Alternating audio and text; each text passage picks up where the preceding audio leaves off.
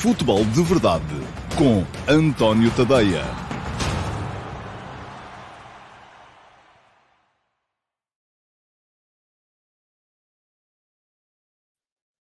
Olá, meus amigos, e muito uh, bom dia a todos. Sejam muito bem-vindos à edição número 647 do Futebol de Verdade para sexta-feira, dia 2 de setembro de 2022. Um, está está em formato de pergunta, mas é um bocadinho também uma, uma promessa. Vamos, hum, de facto, hoje reavaliar as percentagens de favoritismo uh, que eu dei aqui no início do campeonato. É verdade que no ano passado não o fiz. Um, no ano passado não creio uh, que tenha havido uh, muita mudança em termos de mercado entre o início do campeonato e o, o, o fecho da primeira janela de mercado. Uh, de qualquer maneira, uh, se calhar, se o tivesse feito em janeiro, tínhamos espalhado ao comprido, porque uh, na altura, quando o Flóculo Porto perde o Luís Dias, a sensação geral, que era a minha também, um, seria a de que uh, o uh, Flóculo Porto teria perdido a vantagem de que dispunha no início do campeonato. Ora, muito bem. Uh, neste momento, uh, portanto, na altura não fiz essa revisão, continuei a manter, ou pelo menos, embora eu interiormente duvidasse, continuei a manter o Flóculo Porto como favorito, acabei por ser. Um, ah, vamos lá ver, ah, por, por ter razão no final da época, porque o Porto foi mesmo campeão. Este ano, aqueles que estão aqui sempre, lembram-se que eu no início do campeonato, no dia em que começa o campeonato, uh, dei aqui a minha percentagem de favorito e disse aqui também que estava muito arrependido de ter assumido esse compromisso convosco, uh, porque não me lembrava de uma liga tão equilibrada como esta ou de uma liga potencialmente tão equilibrada como esta, na altura dei um ligeiro, se no ano passado tinha dado 5% de avanço ao Futebol do Porto, este ano dei 1% de avanço ao Sporting, uh, porque me parecia ser a equipa mais bem, uh, uh, ou melhor, apetrechada. Um, entretanto, o mercado veio, o Benfica melhorou relativamente, ainda mais relativamente àquilo que tinha, uh, que era ao início da temporada, o Sporting piorou e, portanto, vamos fazer daqui a bocado a revisão, ou eu vou fazer a minha revisão das percentagens de favoritismo uh, para este campeonato. Vou passar por aqui já, antes de começar o programa propriamente dito, as vossas percentagens, aqueles que vocês já colocaram percentagens na, uh, na caixa de comentários, pedia-vos que parassem por agora e que depois voltassem, uh, aqueles que eu não ler, voltassem na altura em que formos falar disto, a dar as vossas uh, margens ou as vossas percentagens de favoritismo para o campeonato. Porque aquelas que forem colocadas no início do programa, já sabem como é que é. Quando eu for falar do tema, lá mais para a frente, já não vou ser capaz de as reaver, porque vão estar soterradas debaixo de uma pilha de comentários. Muito bem. O primeiro foi o Vasco Batista, que diz Benfica 50%, Porto 25%, Sporting 15%, Braga 10%. Uh, o Apanha-Bolas de Alvalade acha que 10% para o Braga ainda é muita fruta. O João Margato Ferreira diz que acha que o Braga merecia mais. Uh, o Caracol Alface concorda, acha que o Porto vai ser uma miséria e que o Sérgio Conceição, portanto, não merecia isto. O José Neto diz, não sabe sinceramente se o Braga neste momento estará atrás do Sporting. Uh, o Diogo Boros diz que tende a concordar com o Vasco. Uh, e quem é que. Ah, o Ricardo Magalhães dá aqui também porcentagens: 55% Benfica, 25% Porto, 15% eu calculo que seja Sporting, porque não estava o nome, 5% Uh, para o Braga. O Carlos Guiz diz 45% Benfica, 30% Porto, 15% Sporting, 10% Braga, com o fecho do mercado e os plantéis e rendimento atual é a minha sensação. O João Pereira dá 32% ao Benfica e ao Porto, 26% ao Sporting, 10% ao Braga. Uh, isso de dar dois favoritos, uh, vou-lhe já dizer que é, enfim, não é, não é uma coisa assim muito corajosa. O Mr. Bitites dá 35 ao Benfica, 33 ao Porto, 31 ao Sporting, 1% ao Braga. O David Resina, 40% ao Benfica, 25 ao Porto, 20 ao Sporting, 15 ao Braga. O José Neto, 45 ao Benfica, 25 ao Porto, 15 ao Braga e ao Sporting. Uh, o Carlos Gomes uh, dá 40 ao Porto, 40 ao Benfica, 19 ao Sporting, 1 ao Braga. Hoje vocês não ligaram nenhuma àquilo que eu vos pedi, que era para deixarem só para o fim, e depois queixam-se que o programa não segue. Pois é, agora estou a ler os vossos comentários. Pronto. João Moreno, 40% ao Porto, 45 ao Benfica, 15 ao Sporting, 10 ao Braga. O Luís Marcos diz Benfica e Porto. Uh, Pergunta-me o uh, Janis Per Maducinho uh, se o Substack só funciona em Portugal. Não, o Substack funciona em todo o mundo. É onde quiser. Uh, portanto, e isto lembra-me sempre para, para pôr a passar aqui em rodapé o endereço tadeia.substack.com. Uh, vamos lá, mais apanha bolas Lado, 40 ao Benfica, 35 Porto, 20 ao Sporting e 5 ao Braga. Uh, o Luís Leal dá 100% a quem tiver menos lesões e pronto. E agora pedia-vos, já li todas as porcentagens que aqui ficaram. Uh, vou ler esta que chegou agora do Marco Lopes, também não ligou nenhuma ao que eu disse. 35% Benfica, 34 Porto, 25 Sporting, 6 Braga. Guardem, por favor, aqueles uh, cujas percentagens eu ainda não li, porque eu não me vou lembrar, foram tantos, não me vou lembrar daqui a bocado, guardem, por favor, uh, as vossas, uh, os vossos vaticínios para quando estivermos a falar deste tema em particular. Porque se continuou a pô-los agora, eu daqui a bocado não vou conseguir recuperá-los. Muito bem, um, diz-me aqui o Paulo Ribeiro que não consegue entrar no canal de Discord. Paulo, uh, mande-me mensagem privada depois, uh, pode ser pelo Facebook, pode ser pelo Twitter, pode ser pelo Instagram, por onde quiser, pode ser e-mail através do. e vamos tentar resolver isso uh, para percebermos o que é que, o que, é que está em, em causa nesse caso, está bem? Bom, vamos lá, vamos seguir em frente, vamos entrar. Vou pôr a, a, o cronómetro a funcionar apenas agora e devo dizer-vos que ainda ontem. porque estive ontem à noite no 360 da RTP e estive a levar na cabeça do meu amigo Alexandre Santos, que me diz que o programa é demasiado longo e eu tendo a concordar com ele, de facto é demasiado longo. Temos mesmo que começar a atinar com isto, porque uh, ninguém tem paciência para estar a ouvir-me durante 45 minutos, não é? Bom, enfim, vamos lá. Está a funcionar o cronómetro, daqui a meia hora, já sabem como é que é, toca a buzina e devia acabar o programa. Se calhar não acaba. Vamos lá ver, depois logo vemos. Vamos entrar então no programa de hoje uh, e entramos, como sempre, através da pergunta do dia. E a pergunta do dia que eu selecionei hoje é a do Vasco Batista. Um, e o Vasco Batista pergunta-me, uh, boa noite, portanto, ele fez a pergunta ontem à noite. Em ano de Mundial, vemos muitos jogadores particularmente motivados a jogar, como Sam Maximan e Sarabia, para estarem aptos no concorrido e apertado.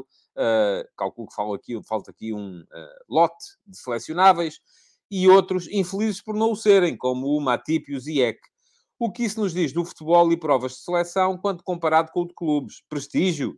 Mística das provas de seleção? Um abraço. Ora, muito bem. Um abraço para si também, Vasco. É verdade isso que diz. Uh, de facto, há muito interesse dos jogadores uh, em estarem nas grandes provas de seleções. Porque eu acho que continua a ser, e será uh, sempre, uma. Uma. o H pergunta: durante cinco dias por semana, em que um terço do tempo é autopromoção. Autopromoção não, amigo, eu não me promovo a mim, eu promovo o meu trabalho. E já vamos falar mais sobre isso daqui a bocado, quando falarmos um bocadinho sobre jornalismo. Porque meu amigo, uh, o computador que eu, que eu estou a utilizar não me foi oferecido, tive que o pagar. Uh, o tempo que eu estou a gastar para fazer o programa também é pago, ou devia ser pago, mas não é, porque você está aqui a ver e é de borla. Portanto, uh, eu, eu, tenho que mandar as pessoas, eu tenho que sugerir às pessoas que, de facto, deem um salto e aproveitem outra vez ao meu Substack. Porque uh, para eu ir ao supermercado daqui a bocado, eu vou precisar de pagar. E, portanto, uh, esse dinheirinho não cai do céu. Não tenho aqui uma árvore das patacas. A sério. Isso tira-me mesmo do sério. Bom, vamos lá. Pergunta do dia. Pergunta do dia do Vasco Batista, e o Vasco Batista é um dos que apoia o meu Substack. Uh, pronto, e convém que uh, também ele já comentou, não vou perder mais tempo com isto, uh, e porque não interessa. Mas só quis deixar, porque lá está, tenho que fazer um bocadinho, de facto, aqui um, a, a, a, a, promoção do trabalho, porque toda a gente trabalha para, para poder ganhar a vida. Não é? É isso que estamos todos a fazer nos nossos trabalhos. A não ser quando estamos a usufruir do trabalho dos outros e, e isso, de facto, aí não precisamos nos preocupar. Vamos lá, pergunta do dia. De facto, uh, uh, aquilo que acontece é que os jogadores têm sempre e continuam a ter muito interesse em estar em grandes competições, como é um campeonato do mundo, como é um campeonato da Europa. Uh, isto tem a ver com, sobretudo, prestígio, sim. Não há nenhum jogador que não cresça a sonhar representar a sua seleção nacional. Nenhum. E isto tem a ver, de facto, com isso, com prestígio. Depois pode ter a ver, mas cada vez menos, com contratos. Porque eu acho que cada vez menos... O futebol é cada vez tão mais global uh, que... Uh, um, aquilo que acontece é que não há maneira nenhuma de uh, os campeonatos do mundo continuarem a ser tão importantes uh, na, na, na, definição da carreira dos jogadores em termos de contratos, em termos de transferências, como já foram uh, em tempos. Diz-me aqui o João Lopes, prestígio e dinheiro também. Os patrocínios são muito mais altos. Sim, uh, e, e, e, e, de facto é verdade. Mas, uh, mas, facto, mas, também não é tanto por aí, porque hoje em dia já não há nenhum jogador que faça um grande contrato à conta daquilo que mostra num campeonato do mundo. É perfeitamente possível, e eu recordo, por exemplo, casos por exemplo, muita gente não sabe. Uh, depois da Holanda ter sido campeão do, uh, vice-campeão do mundo em 74, o Johan Cruyff não foi ao campeonato do mundo de 78. Inventou lá uma estrangeirinha qualquer, que era por causa da, da ditadura militar na Argentina, e eu admito que isso tenha sido importante, uh, mas a razão fundamental teve a ver com patrocínios. Uh, mas nessa altura as coisas eram muito mais. Os campeonatos do mundo eram o único evento verdadeiramente global, o único evento verdadeiramente transmitido a nível global. Hoje em dia já não é assim. Hoje em dia, um jogador ganha tanto em patrocínios a mostrar os, os seus patrocínios em jogos do Campeonato do Mundo, uh, como ganha a mostrar em jogos da Premier League ou em jogos da Liga dos Campeões. Não há diferença. Portanto, eu acho que não é por aí. Aquilo que subsiste, e subsiste de facto, é o orgulho em representar a seleção nacional. Aquilo que pode ser um ponto alto na carreira de qualquer jogador, que é representar uma seleção nacional num campeonato do mundo e fazer boa figura. E eu acho que isso é uma coisa boa, por muito que depois uh, achemos, e achamos todos também, que o, uh, que o, que o que um campeonato do mundo pode mover ali uma série de interesses que não são positivos e já aconteceu isso. Há muito sports washing através dos campeonatos do mundo. Campeonato do Mundo 2018 é sports washing do, uh, uh, do regime do Sr. Putin na Rússia. O Campeonato do Mundo 2022 é sports washing uh, de uma oligarquia reinante no Catar. Mas já aconteceu mais no passado. O Campeonato do Mundo de 78 foi sports washing da ditadura do General Videla. o campeonato, enfim, vamos, vamos seguir por aí afora. Houve tantos casos, tantos casos. Isso não é uma coisa de agora. E não é uma coisa boa, de facto. Não, não é uma coisa boa. Mas, para os jogadores, estar presente é fundamental em termos de uh, currículo, em termos de chegarem ao fim de uma carreira e dizerem eu estive neste campeonato do mundo. Eu fui lá eu joguei, eu marquei um golo, eu fui importante na carreira da minha seleção a chegar, a, a passar a fase de grupos, a qualificar-se, a, a, chegar ao, a, aos oitavos de final, a jogar uma final. Isso é muito, mas mesmo muito importante. Agora, a sua pergunta, Vasco, leva-me a outra questão, eh, que é Uh, uh, até que ponto é que isto pode levar os jogadores a, a, a, modificarem aquilo que são as suas expectativas de gestão de carreira em época de Mundial. E eu acho que aqui há casos e casos. Por exemplo, já disse aqui no outro dia, estou convencido que o Cristiano Ronaldo, por exemplo, uh, é um jogador que esteja a jogar como titular uh, no Manchester United, esteja a fazer aquilo que faz neste momento, que é sair do banco do Manchester United, e ainda ontem fez, uh, esteja a, desempregado, porque uh, entrou em litígio com o Manchester United e não conseguiu uh, lugar em mais nenhuma seleção uh, ou em mais nenhum clube. Eh, que joga a Liga dos Campeões, o Cristiano estará sempre, se estiver em condições físicas para tal, no Campeonato do Mundo. Porque é um profissional de tal maneira uh, importante naquilo que é o equilíbrio da seleção portuguesa, que qualquer selecionador o leva, nem que ele tenha que estar ali depois um mês a preparar-se uh, para, uh, para poder vir a, a, jogar aquela prova. E estará com certeza focado. Agora, depois, se isso do ponto de vista tático, técnico, estratégico, é ou não positivo, já é outra questão. Isso é uma coisa que temos que. Agora, nada disso depende, eu volto a dizer que a presença numa seleção nacional não é um quadro de honra. Não é. Os meninos que se portaram melhor são selecionados e vão ao Campeonato do Mundo. Os meninos que não tiveram tanto rendimento não são selecionados e não vão. Não. Os selecionadores, quando formam as seleções para jogar um campeonato do mundo, não as formam tendo em conta aquilo que os jogadores fizeram. Formam-as tendo em conta aquilo que eles esperam que os jogadores venham a fazer. Porque o que eles querem não é premiar aquilo que foi o rendimento dos jogadores aqui, ali ou acolá, é retirar rendimento dos jogadores na fase final de um campeonato do mundo. Portanto, eu ia dizer, há casos e casos. Há casos que dos jogadores que, a jogar, a não jogar, enfim, seja como for, vão estar. Há casos dos jogadores que precisam de estar a jogar para justificar a presença. Porque não são jogadores que tenham nas suas seleções o peso específico que tem o Cristiano Ronaldo, por exemplo, na seleção portuguesa. E daí a vontade uh, do uh, Vertonghen, por exemplo, uh, em sair do Benfica para poder jogar. E foi para isso que ele foi uh, para o Anderlecht, para poder jogar, para poder justificar uma presença na fase final do Campeonato do Mundo, porque ela estava tremida. Já é um jogador veterano, como é o Cristiano, mas sem o peso específico na sua seleção que tem o Cristiano.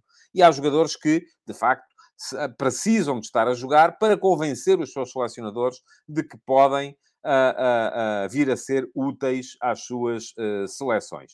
Pergunta-me o João Lopes se o Cristiano, sem ritmo de 90 minutos, deve ser titular absoluto numa seleção que tem o melhor jogador do Milan, Rafael Leão, o melhor do Atlético, o João Félix, e um titular do Liverpool, uh, creio que o Jota. Um, e eu digo ao João, não sei, depende da forma como. Eu, eu, o ritmo aqui não é tudo. Não lhe vou dizer que sim de caretas, também não lhe vou dizer que não de caretas. Bom, antes de pôr termo a este uh, tema, queria agradecer ao José Pedro pelo superchat uh, pela contribuição que deu. Obrigado pela companhia ao almoço. Hoje ofereço o café. Uh, muito obrigado, José Pedro. Sinceramente, já sabem como é que isto funciona. eu não, não venho para aqui uh, pedinchar, não venho para aqui dizer que já aqui comparei um bocadinho a minha missão àquela do, do senhor que nas excursões, quando eu era miúdo, ia de excursões com o, meu, com o meu avô e com a minha avó, e no final aparecia sempre um senhor com um chapéu para a malta meter uma moedinha para o, para o motorista. Um, eu já não, não, não quero de todo fazer esse papel, mas uh, o que eu quero, sobretudo, é conduzir-vos uh, para o meu Substack. E já sabem, vou deixar aqui o link para quem quiser subscrever o Substack tadeia.substack.com. É lá que estão todos os meus conteúdos escritos. Muitos deles são gratuitos, não, não precisam de pagar nada. Alguns são, de facto, pagos. E aqueles que são pagos, quem quiser ler, paga. Quem não quiser ler, fica à porta. Pronto, é assim, é muito simples. Não obrigo ninguém. Ninguém é obrigado. Agora, lembro-vos, é aqui, às vezes, no futebol de verdade, que chega sempre, há sempre pelo menos 300 pessoas a ver em direto e, uh, enfim, ele chega a 2 mil pessoas depois através da gravação. Ah, e aqui lembro-vos sempre um bocadinho que, epá, eu estou a trabalhar, e portanto, se estou a trabalhar, se uh, aquilo que é a minha vida profissional neste momento é ser profissional independente um, dos grandes grupos a solo, uh, de alguma forma, como é evidente, eu preciso de rentabilizar o meu trabalho. Se não é através do Substack, pode ser através das visualizações do canal do YouTube, embora para isso isto ainda precisa de crescer, pá, e 100 vezes, para poder justificar uh, uh, algum dinheiro que se veja, ou através das vossas contribuições, que obviamente agradecerei sempre. Outra coisa, para, uh, por falar em crescimento do canal do YouTube, para poderem candidatar-se a terem a pergunta do dia, não na emissão de segunda, porque à segunda não há pergunta do dia, mas na emissão da próxima terça-feira, o que é que têm que fazer? é deixar as perguntas na, no, no, no, na emissão gravada do Futebol de Verdade. Ela vai ficar no meu canal de YouTube e o que é que fazem para lá chegar? Subscrevam ou inscrevam-se no canal de YouTube e fica aqui também o link para poderem inscrever-se no canal de YouTube. Se lá forem, façam-me o favor, ativem as notificações uh, para serem avisados sempre que eu entro em direto e, uh, além disso, uh, se não se importarem também, um, o que podem fazer também é uh, uh, uh, deixar like, comentar, enfim, fazerem todas essas, essas coisas. Muito bem. Vamos lá. Um, estava aqui a ver se havia mais comentários. Há muita gente a queixar-se. Enfim, que eu estou sempre a promover, é a vida, amigos. Podem sempre passar ao canal do lado. É, é onde, onde a malta não se promove, e, uh, uh, e tem uh, um milhão de subscritores e, portanto, ganham a vida só com visualizações. Pergunta-me o Giovanni Rossa na Grossa se o Substack tem app móvel. Tem. Tem para iOS. eu creio que está prestes a sair a app para Android. e, de facto, é uma coisa que podem passar a utilizar.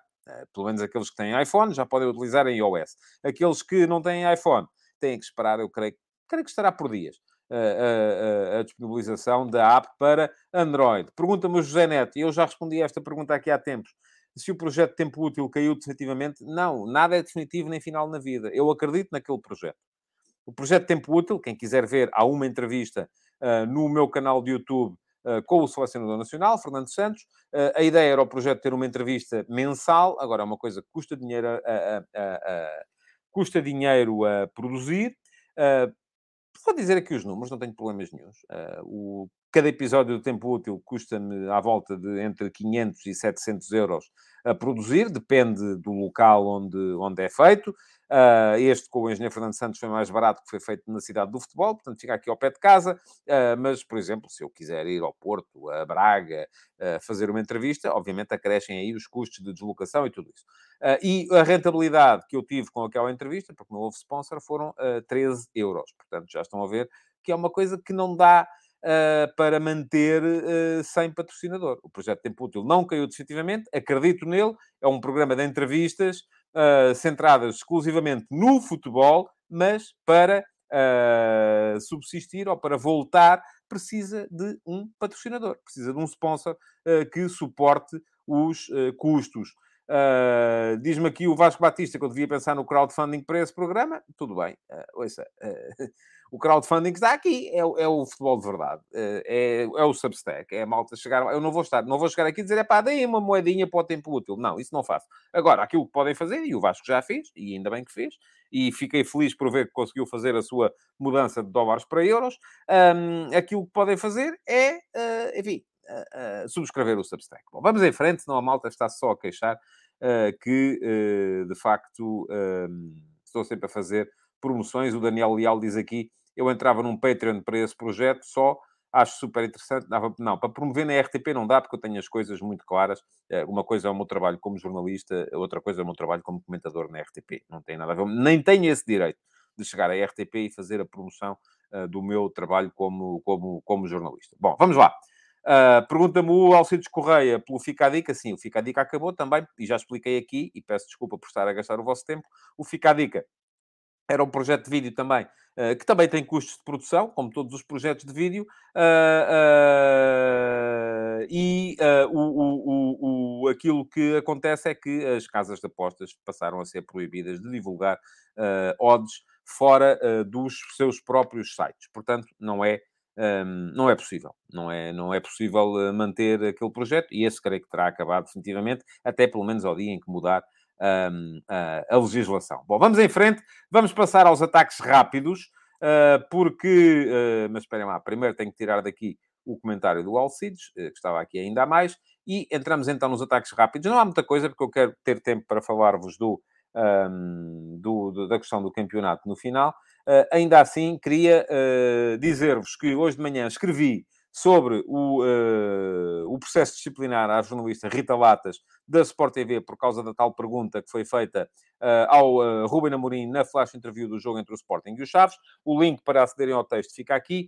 é de borla, portanto não têm que pagar nada. este é completamente de borla, porque como é todos os dias o último passo, que é a minha crónica de opinião que sai segunda a sexta, às 8 da manhã, entre as 8 e as 9 da manhã.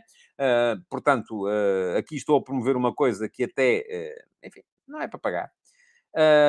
e, muito bem, aquilo que vos disse foi um bocadinho aquilo que já vos tinha dito aqui ontem, mas muito brevemente vou aqui repetir, que é há todo o direito, como é evidente, da Liga achar que nas flash interviews só podem ser feitas perguntas uh, do, uh, que tenham a ver, ou que eles possam controlar, como há todo o dever, aqui não é direito, é dever, dos jornalistas eh, não se deixarem condicionar nas perguntas que fazem.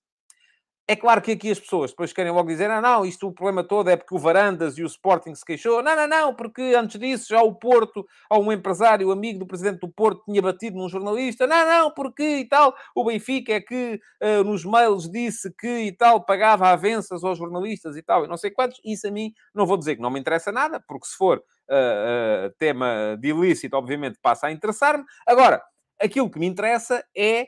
Uh, é, é, neste caso, perceber de facto se há legitimidade. E há legitimidade. Há legitimidade da Liga para dizer aqui nós só queremos as perguntas que nós queremos, Porque aquilo não é um espaço para jornalismo, é um espaço de entretenimento, é um espaço de uh, que eles querem controlar para mostrarem patrocinadores. Agora, há, ou devia haver toda a legitimidade por parte dos jornalistas para dizer, ok, muito bem, então façam, mas sem nós. Porque, atenção, eu não acho nada, não sou nada daqueles jornalistas que acham que o jornalista é um ser superior. Que é um ser que está uh, uh, aqui, que é superior aos apresentadores, que é superior aos comentadores, ex-jogadores que não são jornalistas. Nada. Agora, tem uma responsabilidade, ou devia ter uma responsabilidade diferente e, portanto, não pode deixar-se condicionar. Porque aqueles de vocês que acham que, é pá, tudo bem, eu percebo, o jornalista não pode ser condicionado, mas e tal, ali só estavam à procura da, da polémica, ouça, uh, vamos lá ver uma coisa. Se isto fosse, em vez de ter sido o Slimani a acusar o Ruben Amorim, se tivesse sido um quadro superior uh, do, uh, uh, de uma Galp, de uma EDP, um ex-quadro superior de uma Galp, de uma EDP, de um uh, BES, a dizer que o presidente do banco uh, uh, praticava ali uma espécie de nepotismo porque só tinha os seus quadros superiores favoritos e estava a tramar a vida aos outros, se houvesse um jornalista à frente dessa pessoa e não lhe fizesse a pergunta, o que é que vocês achavam? Iam dizer, como é evidente, que esse jornalista é incompetente e devia... Agora aqui já não. Ah, como é o futebol e tal, o futebol bonito, eh, não, não, não, desculpem lá, o jornalista não tem nada a ver com isso. E isto levou-me, e é daí o interesse do, do texto do último passo de hoje, a alargar a conversa que já tinha feito aqui ontem, mais para o âmbito uh, das, inclusive, do, dos comentários aos jogos, porque eu já muitas vezes me senti ali uh, um bocadinho à, à, à margem, não é? Porque eu estou ali como jornalista e aquilo que muitas pessoas querem é. Uh, uh, aquilo que as pessoas querem é muitas vezes uh, que esteja ali um torcedor, um adepto superior, alguém que está a dizer que ah, vamos embora, vamos a eles e tal. E é como se faz nas televisões dos clubes. O clube joga sempre bem, os jogadores são sempre fantásticos, a arbitragem está sempre a prejudicar, e eu acho que isso é incompatível com a atividade do jornalista, mas até às próprias conferências de imprensa. Portanto, eu acho que daqui, e atenção, eu acho que esta, uh, o processo disciplinar, que vai seguramente ser arquivado, foi uma boa notícia e foi uma boa notícia por uma razão muito simples. Vai levar, e já levou aqui, uh, pelo menos o sindicato a manifestar-se. Nunca vi o sindicato manifestar-se sobre as questões que eu estou aqui a levantar, o sindicato de jornalistas, sobre a questão dos comentários aos jogos, e eu já faço comentários aos jogos em televisão. Vou fazer 30 anos em novembro. 30 anos sobre as conferências de imprensa, que estão uh, uh, uh, cheias da, da, ditadura do direto e da procura da audiência, porque é a única maneira de viabilizar as coisas, lá está. Seja como for, diz aqui o Juan Fernandes na conferência de imprensa: concordo com o jornalista fazer as perguntas que entenderem. Não, desculpa, Juan, o jornalista tem que fazer sempre as perguntas que entender e que achar pertinentes. Pode é não ter lugar naquilo que se chama flash interview. Ponto final. Uh, muito bem. Vamos em frente. Uh, é ler o texto, já deixei ali o link há bocado, e vamos então avançar para o uh, tema do dia de hoje. Uh, o, André Souza diz que eu sou um jornalista da velha guarda, vê-se pela barba branca, está a ver? Isto é. Uh, mas, mas sim, são 30 anos em novembro sobre o meu primeiro uh, jogo comentado na televisão, que foi um Carlos Ruhr Bayern de Munique, uh, na SIC, com os Augusto Marcos, numa altura em que a tarefa do comentador era radicalmente diferente daquilo que é hoje. Radicalmente diferente. Não havia internet. Uh, a missão do comentador era muito dar informação. E eu colecionava informação. Hoje em dia é uma missão completamente diferente, porque vocês já sabem mais das equipas estrangeiras do que eu. Ou pelo menos, têm, se tiverem tempo, podem perfeitamente saber mais das equipas estrangeiras do que eu, eh, porque o meu tempo também é gasto para, para outras coisas. Diz aqui o João Morgado Ferreira que era por relatar. Não, não era. Uh, pelo menos eu nunca fiz a coisa assim. Uh, nunca fiz a coisa assim, uh, porque tentava sempre dar informação adicional sobre as equipas, porque essa informação não estava acessível a toda a gente.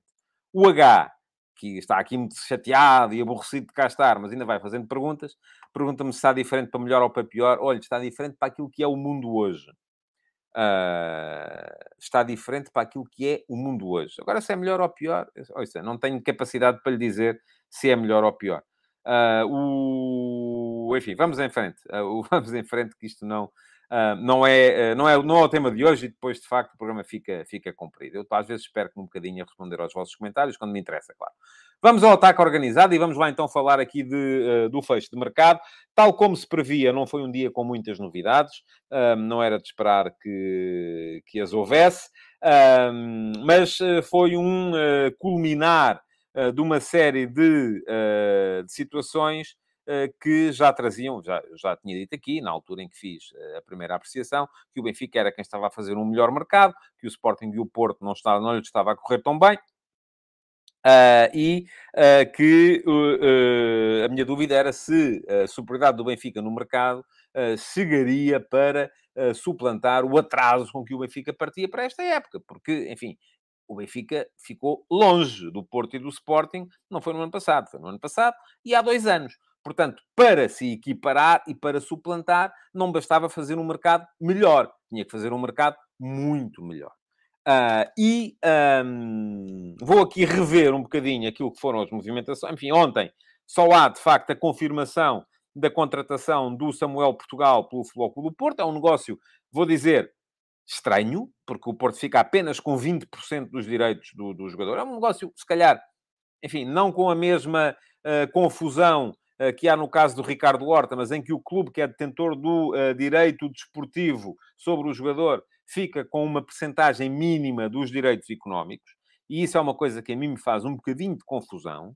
Uh, mas volto a dizer, até me parece que a contratação do Samuel Portugal pelo Futebol Clube do Porto seria mais ou menos desnecessária. E só a entendo à luz, de facto, da ideia de Uh, uh, de haver uh, a possibilidade do Diogo Costa vir a sair em breve. Uh, portanto, uh, ou seja, no mercado uh, de inverno este ano, caso o Porto venha a precisar, seja no mercado de verão do ano que vem. E aí já começa a fazer algum sentido, porque acho que o Samuel Portugal é um guarda-redes com qualidade. Mas o investimento também não foi grande, foi um milhão de euros. Um, agora, olhando para os outros negócios de ontem, o Sporting apresentou ou contratou de facto o, Arthur ao Estoril. Uh, também me parece um jogador desnecessário, tendo em conta a quantidade de opções que o Sporting tinha para, para a posição. Uh, não creio que fosse uh, absolutamente uh, imprescindível.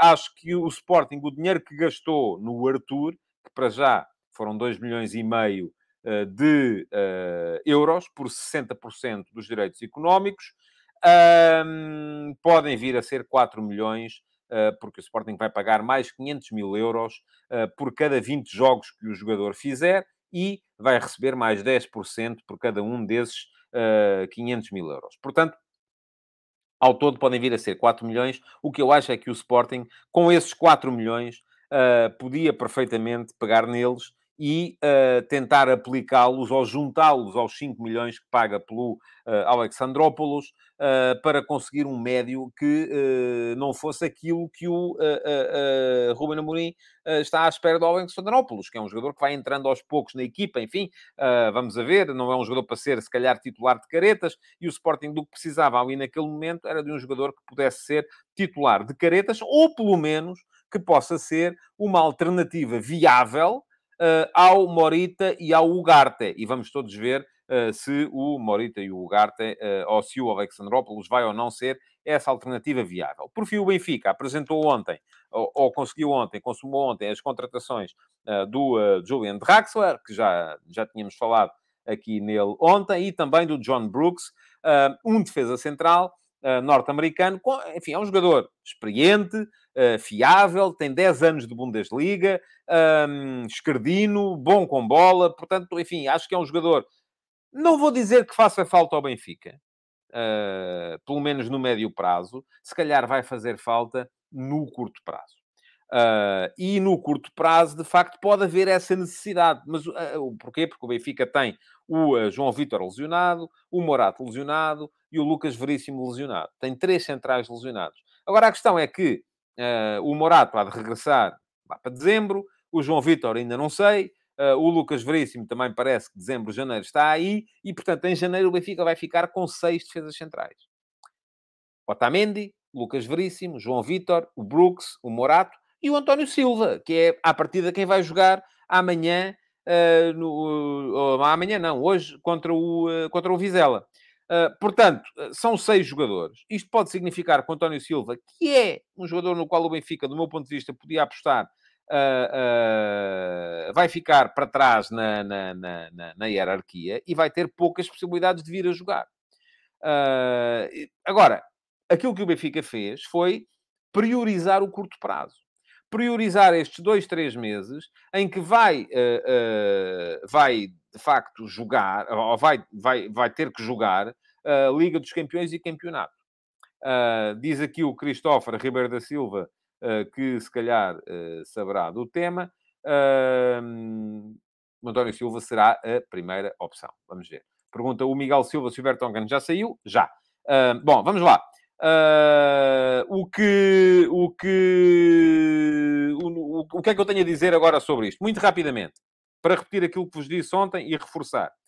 Acho que o Porto está um bocadinho pior do que estava o ano passado. Uh, porquê?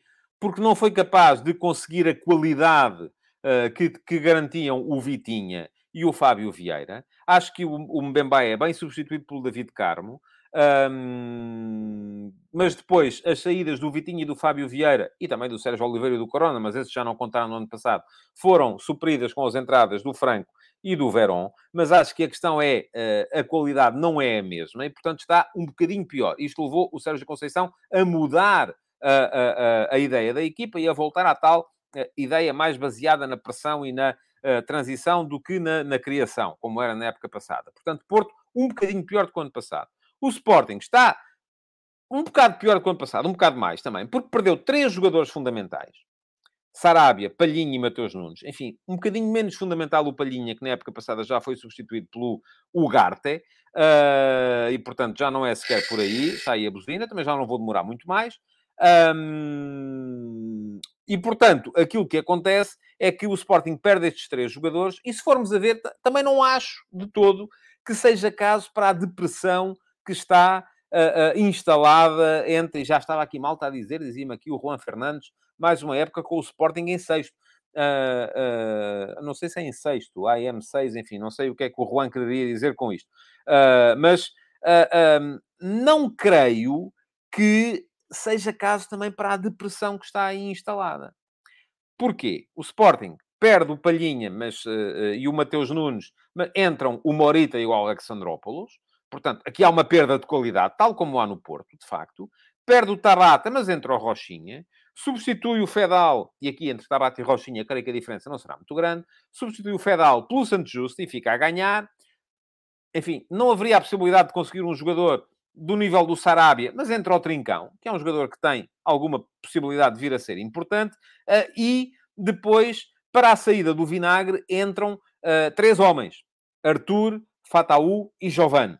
Uh, sendo que o Vinagre já não foi assim tão importante no ano passado. Isto o que é que isto pronuncia? Pronuncia que o Nuno Santos vai ser cada vez mais uh, ala esquerdo uh, e que o Sporting tem um excesso de jogadores para, para, para aquela missão. Eu não vou dizer posição, mas para aquela missão de segundo avançado, de avançado móvel, enfim. Portanto, parece-me que há uh, muita gente a fazer este, este papel. Portanto, Sporting pior. Benfica, melhor. Aliás, acho que o Benfica bem melhor do que no ano passado uh, sobretudo mais equilibrado. Porque se formos a ver aquilo que é a alteração do plantel do Benfica, um, é verdade que uh, o Benfica vai buscar uh, um, dois, se contarmos o António Silva, enfim, que é promovido da promoção, três centrais para uma saída, que é a saída do Vertonghen. Entram o António Silva, o João Vitor e o Brooks. Portanto, sai um central, entram três, mas já expliquei isto, é o curto prazo, é a necessidade de precaver o curto prazo, mas depois, fundamentalmente, aquilo que acontece é que saem três avançados. O Darwin pagou o mercado todo do Benfica, o Yaremchuk e o Seferovic, e só entra um, que é o Musa, sinal de que havia, de facto, jogadores a mais para aquela posição no plantel do Benfica. E, sobretudo, melhorou muito, não foi um bocadinho, foi muito, na questão do meio campo. Eu até dou de barato. Enfim, embora o Florentino seja um jogador mais físico, mais capaz de cumprir aquilo que é o papel reservado para, este, para, esta posição nas equipas do Roger Schmidt do que o Weigl, mas depois a troca do Tarapt pelo Enzo Fernandes não tem nada a ver e a troca do Maite pelo Orsnes também não tem nada a ver. Portanto, acho que o Benfica está muito melhor na zona do meio campo, reequilibrou uh, uh, trocando jogadores na frente e, além disso, conseguiu melhorar nas trocas que fez homem por homem. E elas são as seguintes. Saiu o Pizzi, entrou o Draxler. Vamos a ver se o Draxler vem em, em condições. saiu o Everton, entrou o Neres. E eu não estou de todo, acho que o Neres é um jogador fantástico para termos a jogar no quintal. Ainda não estou de todo convencido que ele possa ser um jogador muito importante do ponto de vista competitivo. E expliquei na crónica jogo do último jogo do Benfica. Porquê? Acho que é um jogador que ainda falha muito ao nível da decisão. Não acho que o Everton também fosse assim tão mau, mas enfim, o Neres é um jogador que entusiasma a bancada, e isso é importante também. Uh, substituiu o Lázaro, que era um uh, peso morto, pelo Bá, que pode vir a ser uh, titular naquela posição, e substituiu o Radonich, que não contou nada, pelo Ristis, que vamos ver se alguma coisa vai contar. portanto, acho que o Benfica está bastante melhor. Tal como acho que está melhor o Sporting Clube Braga, também.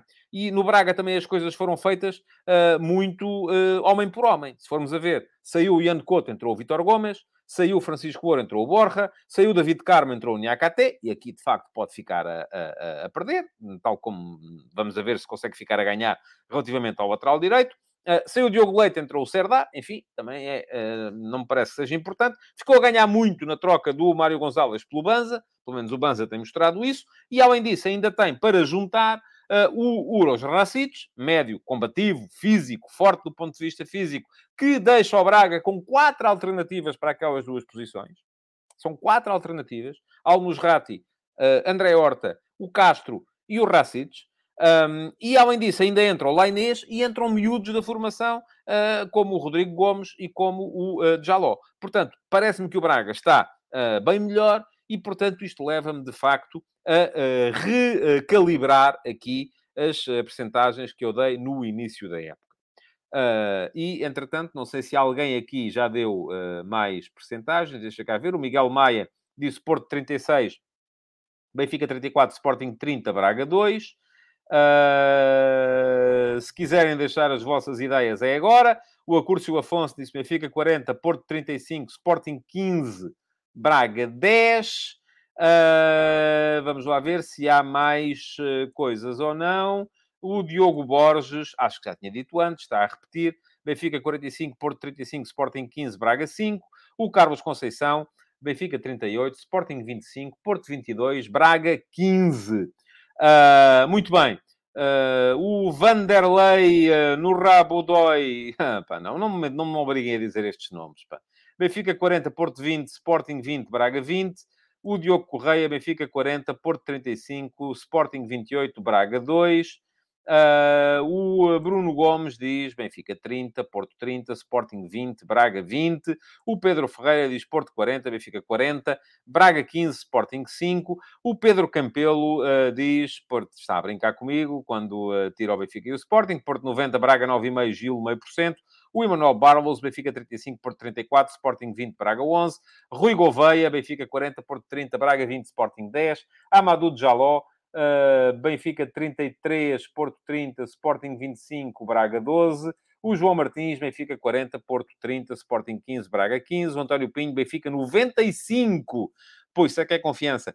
Porto 2, Sporting 2, Braga 1. O Daniel Coimbra, Benfica 50, Porto 25, Braga 20, Sporting 5. Não posso continuar aqui a ler uh, mais comentários, portanto peço desculpa àqueles que eu não vou uh, partilhar, mas vou dar a minha percentagem relativamente àquilo que é uh, que é, do meu ponto de vista, o favoritismo relativamente ao campeonato deste ano. Eu acho que depois do mercado, o Benfica passou a ser, para mim, ligeiramente favorito para este campeonato. Uh, e neste momento, para mim, dou 35% de possibilidades ao Benfica, dou 30% de possibilidades ao Porto, dou 28% de possibilidades ao Sporting, que baixou, o Porto creio que está mais ou menos na mesma, não me recordo exatamente qual foi a possibilidade que dei no início, e dou 7% de possibilidades ao Sporting Clube Braga, que cresceu. Não partilho de todo esta ideia uh, do Rui Soares, e há mais gente aqui que tem dito que o Braga tem mais hipóteses do que o Sporting, não creio nisso. Uh, já vi o Braga jogar com o Sporting, vi o Sporting ser superior e volto a dizer: a questão no Sporting neste momento é uma questão de uh, controlo uh, de danos, de controlo do estado de depressão em que a equipa entrou. E vamos a ver, o Sporting hoje tem um jogo muito importante para isso. Vai jogar fora com o Estoril. Um, o Benfica joga também já hoje com o Vizela. O resto da jornada uh, prosseguirá depois no sábado e no domingo. E para a semana vai haver Liga dos Campeões.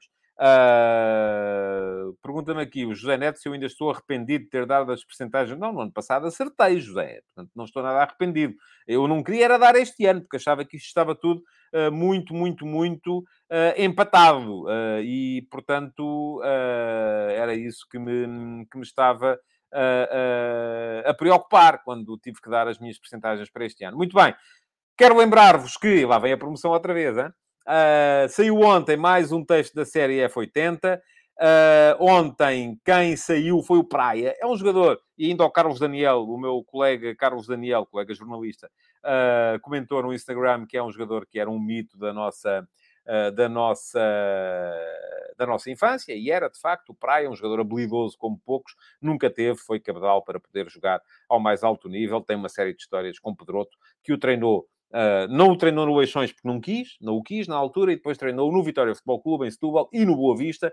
Uh, ele foi também jogador do Benfica, uh, mas o link para poderem ler o texto fica aqui. o Praia foi o F80 de ontem, faria ontem anos, não faz porque já faleceu. Hoje vamos ter Uh, à tarde, mais uma edição do F80. O F80, volto a dizer, é uma série que vai, vai perder a periodicidade diária no final de outubro, daqui até final de outubro, todos os dias há uma cromobiografia com a história de um novo jogador que faz ou faria anos nesse dia. Foi a minha forma de homenagear os heróis do campeonato em Portugal, porque neste ano de 2022 completaram-se 100 anos sobre o primeiro, uh, primeira competição de índole nacional do futebol em Portugal, que foi o Campeonato de Portugal de 1922. Parece que ninguém deu por isso, mas eu estava cá para assinalar uh, essa efeméride. Foram 100 anos, é o ano do centenário de que todas as instituições do futebol em Portugal, estranhamente, têm vergonha. Enfim, é triste que assim seja, mas é o que é. Bom, uh, já sabem como é que funciona. Deixem o vosso like, deixem perguntas na emissão gravada para poderem habilitar-se a terem pergunta do dia na edição de terça-feira, não é de segunda, é de terça, mas valem as de hoje e as de segunda. E uh, bom fim de semana a todos. Aproveitem naturalmente para ver uh, futebol e voltem, por favor, na segunda-feira para mais uma edição do Futebol de Verdade. Bom fim de semana. Futebol de Verdade, em direto de segunda a sexta-feira, às 12h30